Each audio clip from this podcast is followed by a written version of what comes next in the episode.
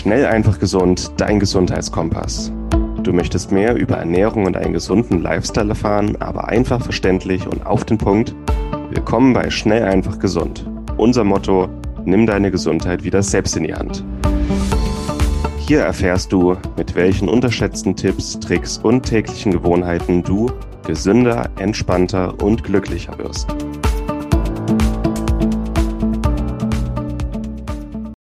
Hallo und herzlich willkommen. Das hier ist Teil 1 unseres Interviews mit Christian Mente. Wir machen ein zweiteiliges Interview. Christian Mente ist Medizinredakteur und Autor und hat ein sehr, sehr schönes und wertvolles Buch geschrieben, Wahre Gesundheit, über das wir heute reden. In beiden Teilen, das ich auch jedem hier sehr empfehlen kann. Wir reden jetzt auch über, über Schmerzen, über Depressionen, über Gesundheit, Krankheit, über unser Medizinsystem, wie unser Medizinsystem sich ändern kann. Ich denke, es ist für jeden was Neues dabei. Es ist sehr interessant, sehr in die Tiefe gegeben, äh, gehen sehr weitreichend auch von den Themen, die wir ansprechen. Ich wünsche dir ganz viel Spaß und wir hören uns gleich wieder. Hallo und herzlich willkommen zu einer neuen Schnell einfach gesund Episode. Schön, dass ihr wieder eingeschaltet habt. Mein Name ist Martin Auswald. Ich bin heute im Gespräch mit Christian Mente. Grüß dich, Christian. Hi, moin. Hi, Martin. Schön, dass ich da sein darf.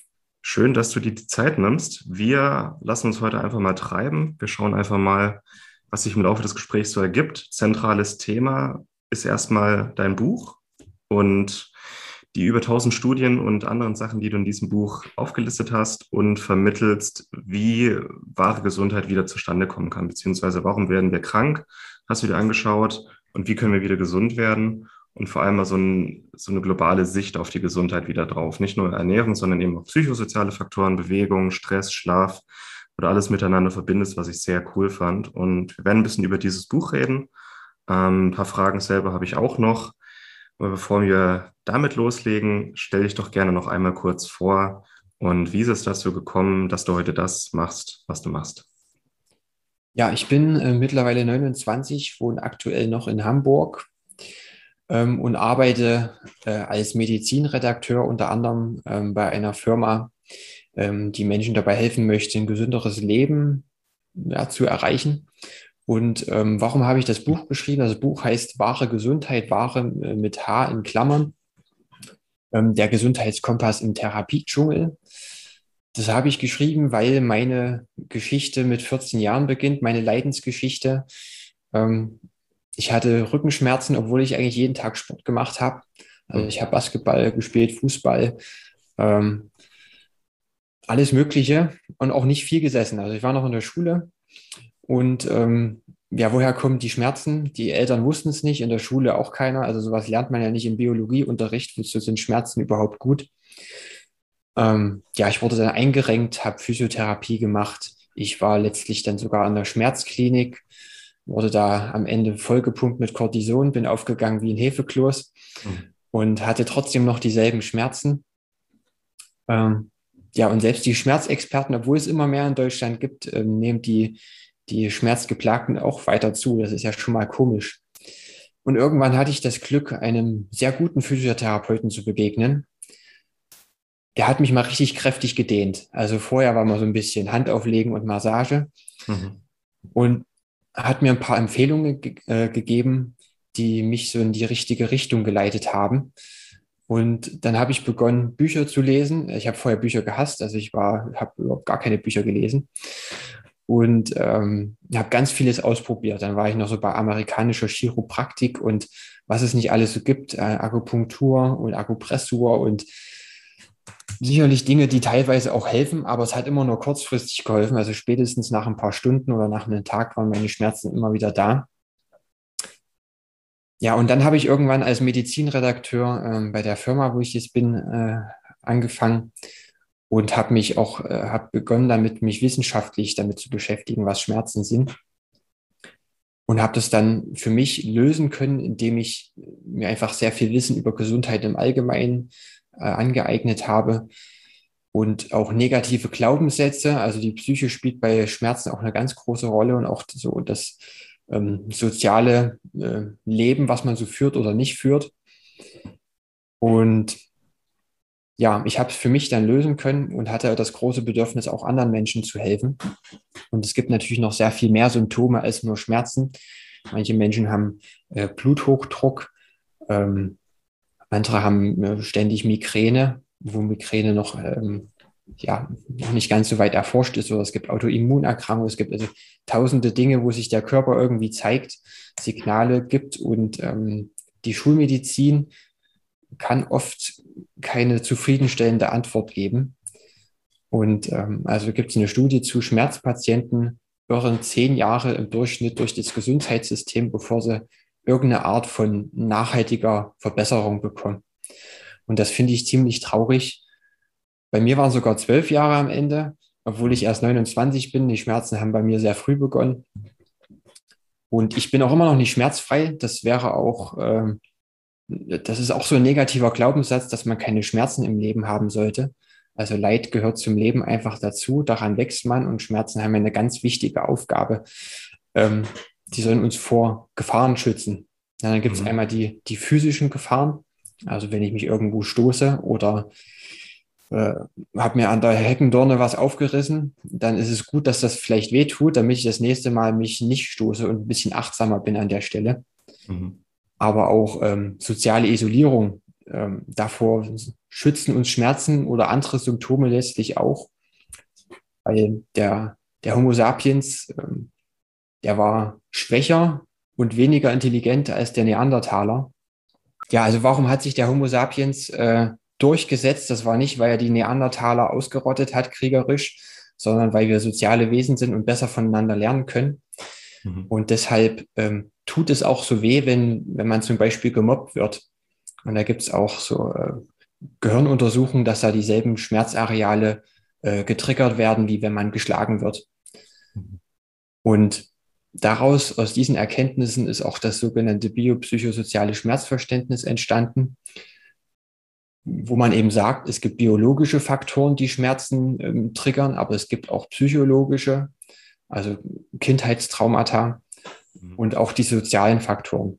Ja, also gerade jetzt im, in den, der Lockdown-Zeit von Corona hat man das ja auch sehr gemerkt, ähm, dass viele Menschen einsam werden. Und Schmerzen entstehen immer dann, ähm, das kann man sich vorstellen wie so ein Fass, was gefüllt wird.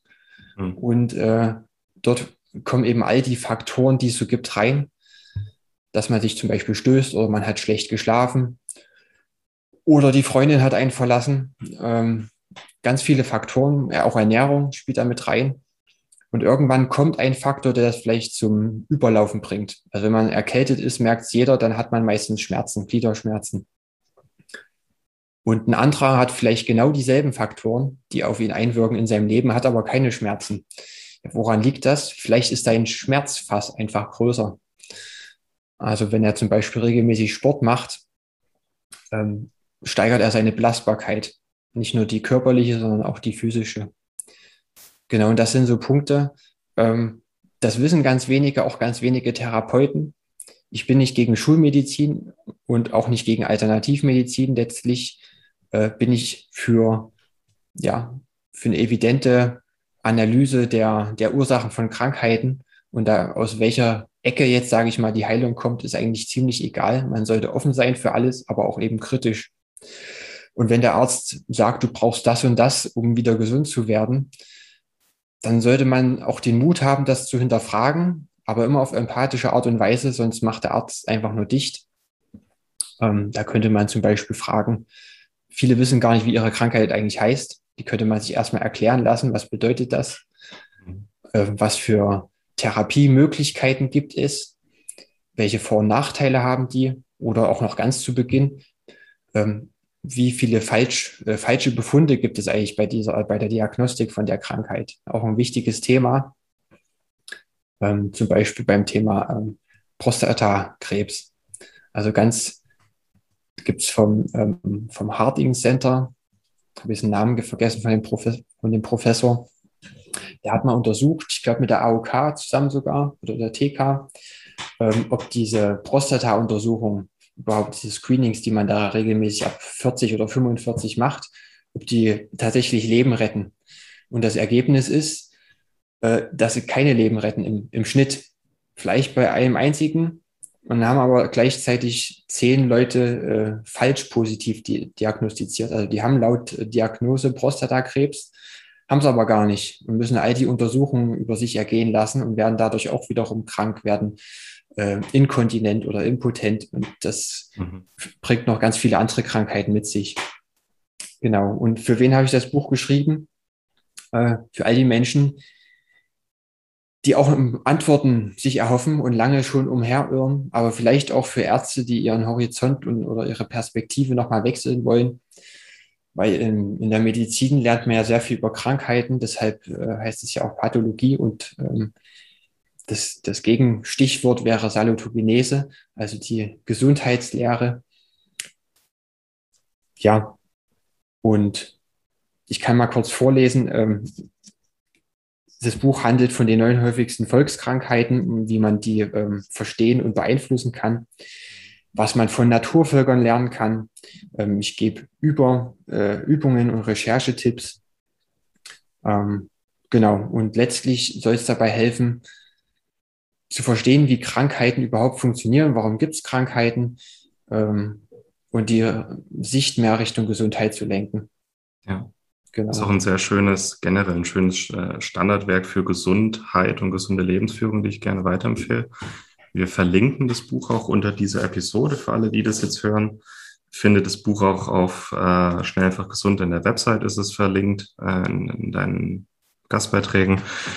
Aber schön, springen wir gerne mal rein. Ja. Genau. Wolltest du gerade was vorlesen? Entschuldige. Nee, nee, erstmal nicht, genau. Okay. Das Thema Schmerzen würde ich gerne noch mal kurz aufrollen. Es ist schön beschrieben, dass Schmerzen eine Funktion haben und dass Schmerzen im Körper immer irgendwas sagen wollen. Aber dass wir meistens die Schmerzen eher als Störfaktor sehen und die Schmerzen möglichst schnell loswerden wollen. Also so wie mein, bei meinem Auto ist die Warnleuchte an bei irgendwas und dann gehst du einfach hin und machst die Warnleuchte aus. So out of sight, out of mind. Aber dass die Warnleuchte dir irgendwas sagen will, dass in deinem Auto irgendwas kaputt ist, das ignorierst du in dem Moment. Und ähnlich ist es wahrscheinlich auch mit Schmerzen in unserem Körper, oder? Ja, genau. Also wenn man, wenn man die Leuchte einfach rausdreht im Auto, dann ist das Problem natürlich immer noch da. Hm. Äh, es ist vielleicht angenehmer zu fahren, weil die Leuchte nicht mehr ablenkt. Mhm. Aber ähm, irgendwann kommt vielleicht noch ein Problem dazu. Und wenn man immer wieder nur die Leuchten rausdrehen oder ein Pflaster drüber kleben, damit äh, es nicht mehr blendet oder die Schmerzen eben nicht mehr wehtun, dann werden wir irgendwann so krank, dass wir tatsächlich vielleicht ohne Medizin gar nicht mehr lebensfähig sind. Und dann kommen wir in so einen ja, Krankheits- und Tablettentherapiestrudel rein, aus dem es auch schwierig ist, wieder rauszukommen. Mhm. Also manch, manchmal ist es auch gut, eine Tablette zu nehmen. Also wenn ich habe zum Beispiel ähm, eine starke Hausstauballergie, die besonders dann kommt, ähm, wenn ich in einem Zimmer bin, was ja logischerweise sehr dreckig ist hm. und ähm, vielleicht auch noch Schimmelpilze irgendwo da an der Wand sind, also was auch schlecht belüftet ist. Und dort kriege ich immer Fieberschübe mit richtig starken Gelenkschmerzen. Mhm. Und ich habe die Erfahrung einfach gemacht, wenn ich in dem Moment eine halbe Tablette nehme, ähm, kriege ich wieder die Energie, um erstmal schlafen zu können, weil ich kann in dem, in dem Moment auch nicht schlafen und habe danach wieder die Kraft, äh, mich dem Zimmer zu widmen oder zu merken, aha, manchmal kriegt man es gar nicht mit, die Umgebung ist für mich gerade nicht gesund, ich sollte vielleicht den Ort wechseln. Na, also Medizin kann durchaus sinnvoll sein.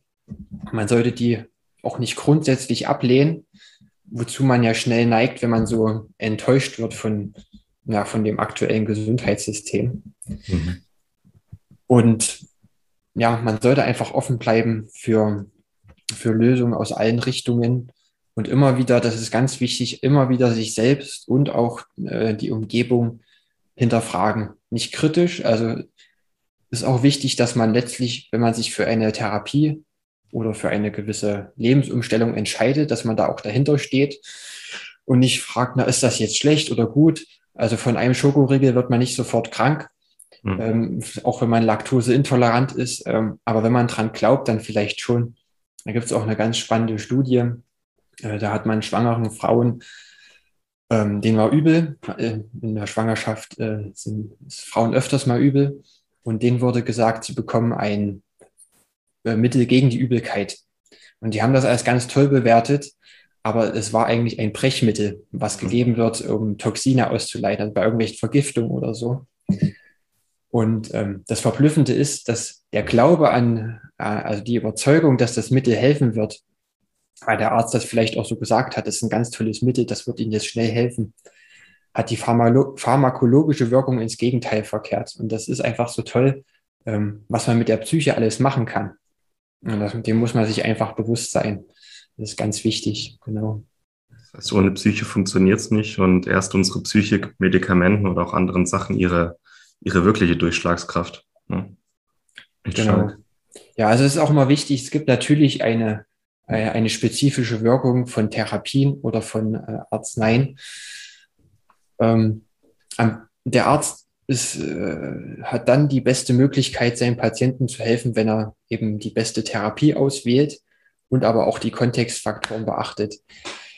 Dass er zum Beispiel ähm, sich Zeit nimmt für seinen Patienten, ihm gut zuredet, Verständnis zeigt, aha, ja, ist alles nicht so leicht.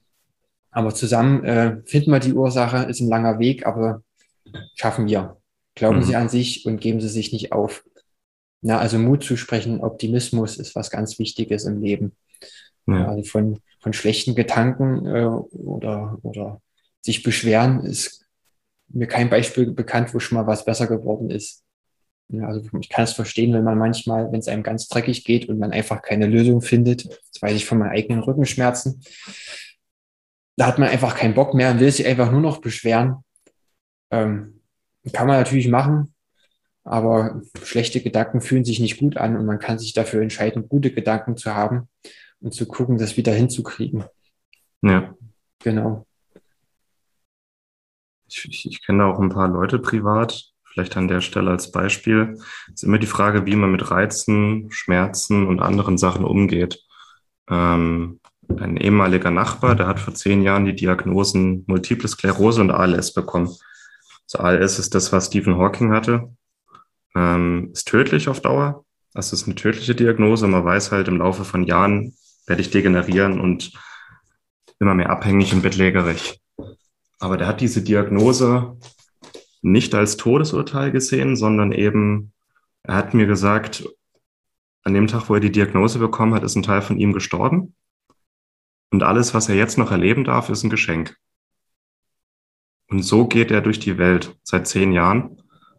Und dieser Glaube hat ihn unglaublich fit gehalten, hat natürlich immer mal Schübe und es wird auch mit der Zeit schlimmer, aber man kann immer selber entscheiden, wie man mit solchen Sachen umgeht. Ich denke, die meisten anderen Leute in seinen Schuhen wären durchgedreht, depressiv geworden oder hätten gesagt, okay, dann war es halt jetzt und warten, dass es zu Ende geht.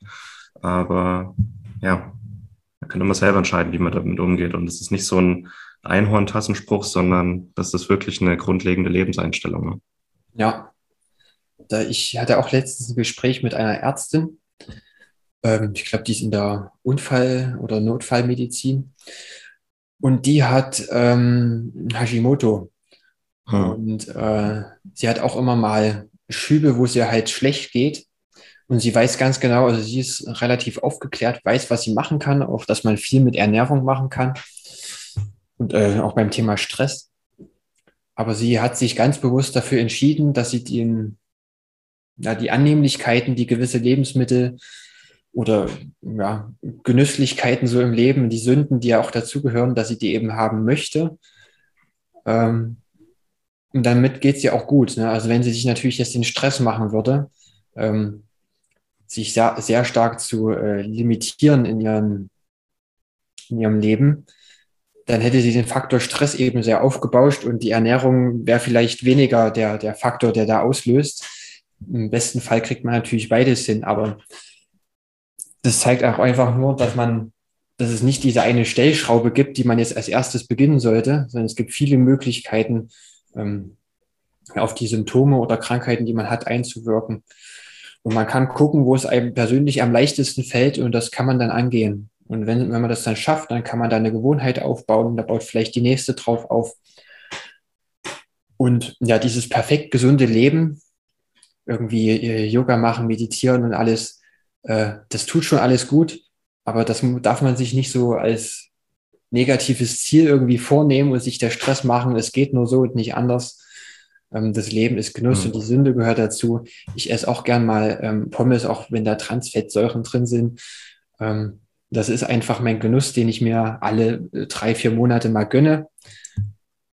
Und ähm, das bringt mich nicht um, macht mhm. mich nicht krank. Und wenn man aber merkt natürlich, es tut einem was Bestimmtes nicht gut, dann sollte man überlegen, was ist einem wichtiger, der Genuss oder ähm, ja, dass es einem gut geht. Ne? Und mhm.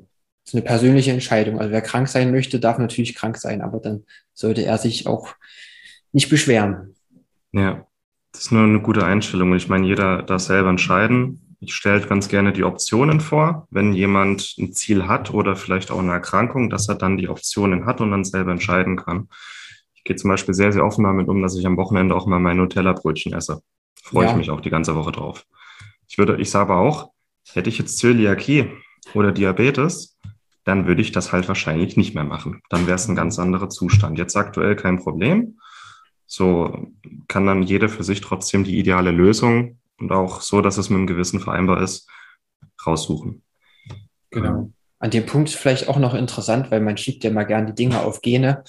Und es gibt natürlich so äh, genetische Veranlagung. Also ich zum Beispiel bin eher der Typ, der schneller zu Verspannungen neigt einfach. Mhm. Hat vielleicht auch was mit der Kindheit zu tun, ist vielleicht nicht nur genetisch. Meine Freundin ist das komplette Gegenteil. Also sie knickt auch ständig um, ist total schlaffe Gewebe, mhm. könnte man das ausdrücken. Und ähm, das ist einfach klar, ne? also sie muss sich mehr kräftigen, mehr äh, Stabilisationsarbeit machen und ich muss mich mehr eben in Entspannung üben und äh, vielleicht nur ein bisschen mehr in die Dehnung reingehen, länger als das bei ihr zum Beispiel notwendig ist. Mhm. Genau. Vielleicht nochmal das Thema als Schmerzen abzuschließen. Da fällt mir jetzt gerade noch was ein.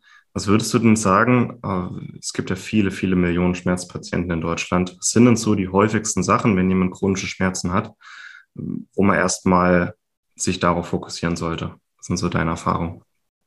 Du meinst, es die, was die häufigste Schmerzart ist? Das sind vom, das die Ursachen, wenn jemand so chronische, ja, diffuse Schmerzen hat. Was würdest du zuerst raten? Hm kann ich, glaube ich, gar nicht ganz so pauschal sagen. Ähm, ich muss da immer wieder zu dem Schmerzfass kommen, was gefüllt ist. Und es ist am wichtigsten herauszufinden, was bei einem selbst der größte Faktor in diesem Fass ist. Mhm. Na, also wenn man, die meisten Menschen sitzen den ganzen Tag, weil es gibt, fast jeder Job ist ein Bürojob. Und da könnte es zum Beispiel sein, dass das Thema Bewegungsmangel ein ganz großer Faktor in diesem Fass ist. Und Bewegung ist generell im, im richtigen Ausmaß äh, förderlich bei fast allen Krankheiten. Also ich habe es in meinem Buch stehen, ich weiß gar nicht genau, über 30 Krankheiten sind laut einer Meta-Analyse direkt oder indirekt auf Bewegungsmangel zurück, also hm. anteilig zurückzuführen. Das heißt, ähm, mit Bewegung macht man erstmal nichts falsch, außer man übertreibt.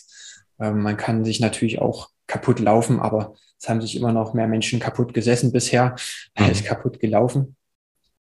Ähm, und jeder Mensch ist auch sehr individuell, was ihm sozusagen psychisch möglich ist. Also ich würde zum Beispiel, ähm, ich übe gerade die, in die tiefe Hocke zu kommen und das fällt mir als ähm, eher verspannter Typ, sage ich mal grob gesagt, ähm, noch sehr schwer.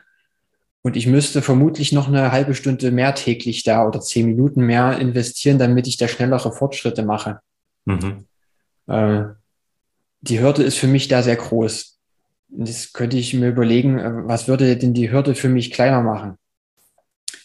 Da sind wir also das Thema ähm, Schmerz oder Krankheiten besiegen hat auch sehr viel mit Gewohnheiten zu tun. Und äh, mir persönlich hilft es, wenn ich äh, so eine Tabelle mache, ausdrucken oder äh, einfach das Lineal und ein paar Zeilen ziehen, dort die Wochen eintragen und Tage und jedes Mal, wenn ich meine Gewohnheit ausgeführt habe, mache ich ein X. Und das gibt es ja auch Studien zu. Ähm, wenn man da einmal angefangen hat, so ein X da reinzumachen, dann möchte man eigentlich auch nicht mehr aufhören. Und wenn ich jetzt mit Bewegung wieder anfangen wollte, weil ich das gerade zu wenig mache, also nicht ich, sondern ich bin jetzt ein Büroarbeiter, ein fiktiver, dann sollte ich mir vielleicht nicht vorstellen, direkt eine Stunde äh, zu joggen in der Mittagspause und früh Yoga und abends äh, noch irgendwas. Mhm. Da würde man vermutlich, manche schaffen es vielleicht, die meisten verlieren sicherlich die Lust daran.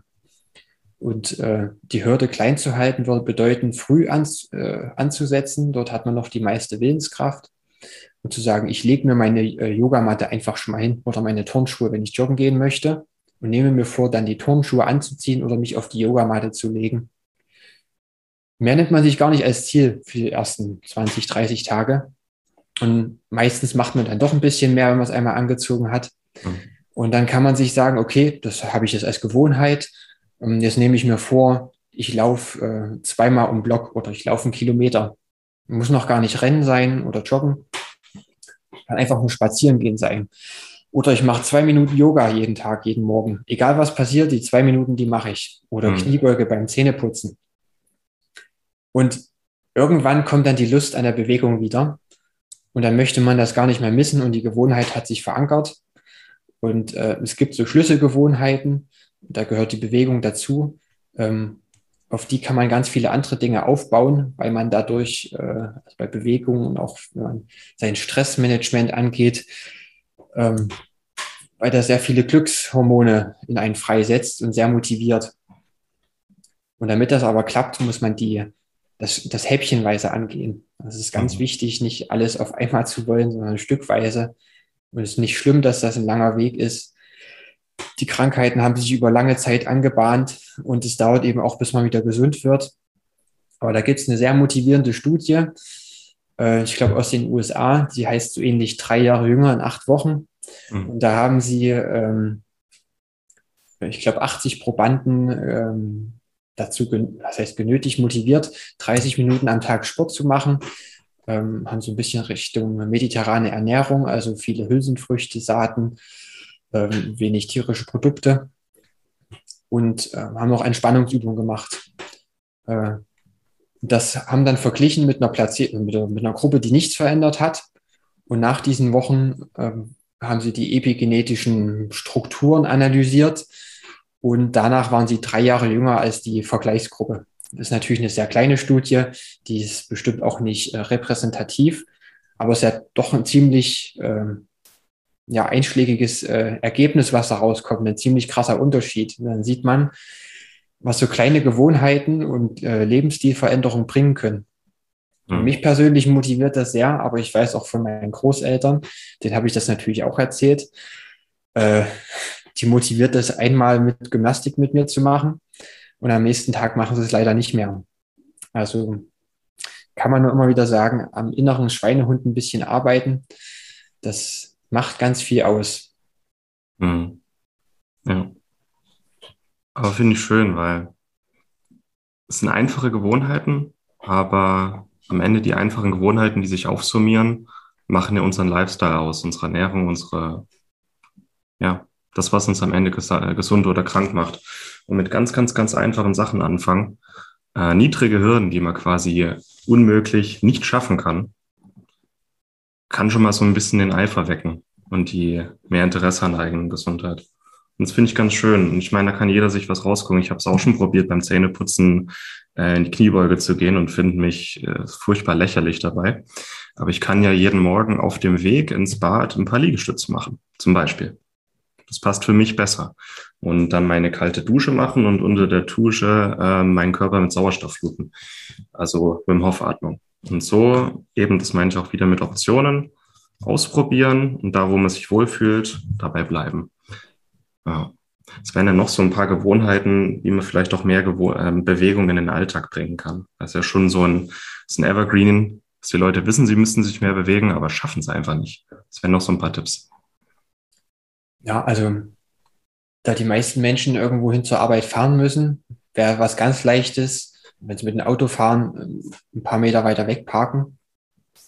Ähm, oder wenn sie mit der Straßenbahn fahren, eine Station früher aussteigen. Mhm.